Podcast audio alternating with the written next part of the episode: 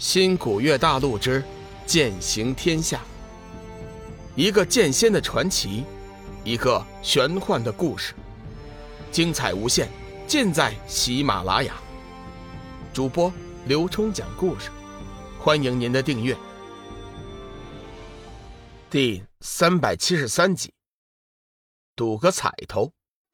先前得到龙凤巡使的求救之后，太元尊者心知。修罗魔女此次出关，定是修为大增，生怕众人不是对手，犹豫再三，将那颗原本在九重天劫才用的珍贵神丹提前吞吃了下去，为的就是能够提升一些修为，好增加一些胜算。天使的死活他可以不管，但是龙宇和小玉的生死，他不得不考虑。先不说玉皇真人那层关系。单是这些日子，龙宇对他的好，已经叫他无法见死不救。太原，你当真敢和我大战？修罗魔女不屑地说道。太原尊者正色说：“本座既然已经说出，自然是敢了。现在就看你敢不敢了。”修罗魔女一阵狂笑：“ 既然如此，我就陪你玩上几招。”看你有多大的本事！开打之前，我还有几句话要说。你我之战，不如赌个彩头。两人已经不动声色地进行了一轮气势大战。太元尊者信心大增，脑海中随即激发了一个大胆的念头，想借此机会为光明天谋些利益。把你的想法说出来吧。我们以百招为限。如果在百招之内你无法胜我，你便答应百年之内不许在我光明天行走。如果百招之内你胜了我，我随你处置，你看如何？见君子闻言，急忙上前：“老大，此事不可呀！我们一起去拿了这个魔女就是了，怎么能叫你一个人承担呢？”太元尊者淡淡一笑。示意剑君子退下，随后对那魔女说：“莫非你不敢？”修罗魔女此时心中正在算计。说实话，自己先前和龙宇的人剑合一相斗，虽然是大胜，但是也受了不小的伤害。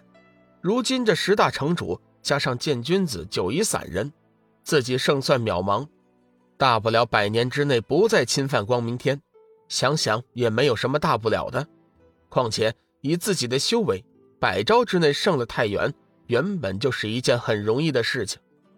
好，既然你有如此胆魄，我就答应与你过招。太虚尊者上前几步，沉声说：“不行，这件事情我不答应。太元，你简直就是胡闹！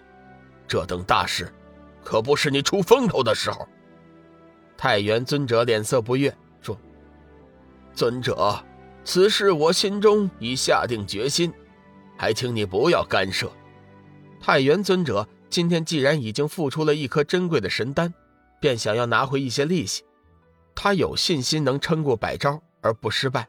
他很清楚，自己的胜利不但能为光明天赢得百年的宁静，而且还能威慑修罗魔女。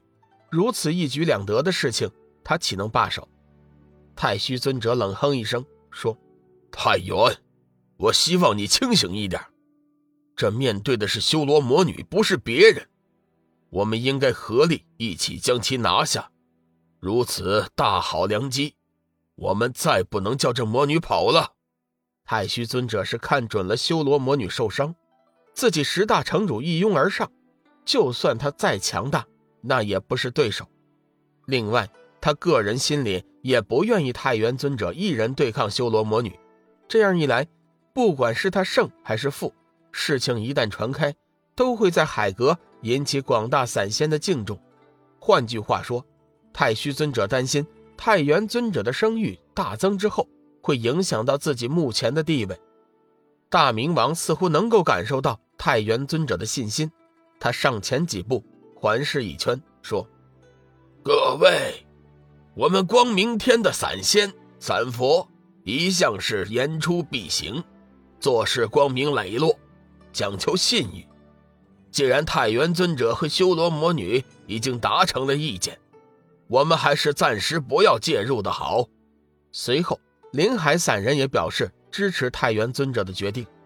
修罗魔女显然等得有点不太耐烦，冷喝一声说：“哼，你们婆婆妈妈的，到底行不行啊？大不了一起上，本座还怕你们不成？”话虽如此，但是修罗魔女并不希望十大城主一拥而上，毕竟今天已经受了伤了。此时龙宇的伤势已经有所好转，不过想要即刻恢复，显然是不可能的。修罗魔女的元神黑莲对她的伤害，直接能波及到体内的元神和筋脉。即便是龙宇强悍的肉身，加上神奇的疗伤圣经，也得需要一段时间。这也就是龙宇，如果是换了别人，现在估计小命都玩完了。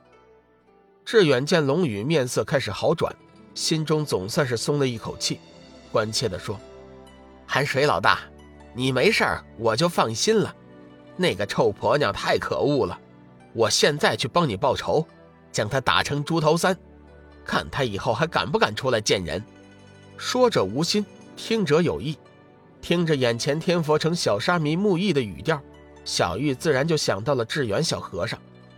两人虽然气息容貌皆不相同，但是却有着同样的性格和风格。当然，这又是一条强有力的证据。小玉伸手。在龙宇的额头上抹了一下，心疼地说：“寒水，感觉怎么样了？要不我现在就先送你回去，找个清静的地方休养一段时间吧。”以小玉对天涯海阁的了解，他知道龙宇和志远能找到这里，一定吃了很大的苦头，受尽了非人的苦难。小雨，我的爱人，今生今世，小玉生是你的人，死是你的鬼。小玉紧咬嘴唇，心中暗暗发誓：不管今后有多大的苦难、多大的阻力，她都将与自己心爱的人在一起，永不分离。龙宇感应到了女人身上的浓浓爱意，他什么都没有，只是重重的点了点头。此时无声胜有声，两颗心已经紧紧贴在了一起。远处，仙使站在云头，略显得一点紧张，冷冷的看着这变化。脸色不停的在变，也不知道他心里在想些什么。这时，太元尊者和修罗魔女已经开始了大战。出乎众人意料的是，太元尊者并没有祭出仙剑，而是手中猛地捏出几道玉符咒，口中念动咒语，顿时狂风四起，越卷越大。几道玉符咒也是迎风渐长，片刻之间已经有十几丈见方的大小。在太元尊者的咒语支撑下，几道巨大的玉符散发出闪闪青辉，表面流转出一些青色难懂的蝌蚪古文，以雷霆之势向着修罗魔女砸了过去。半路上，太元尊者猛地变换手印，那玉符上面的青灰顿时激射出几道水桶粗细的闪电，夹杂着惊天霹雳，以不同角度将修罗魔女围住。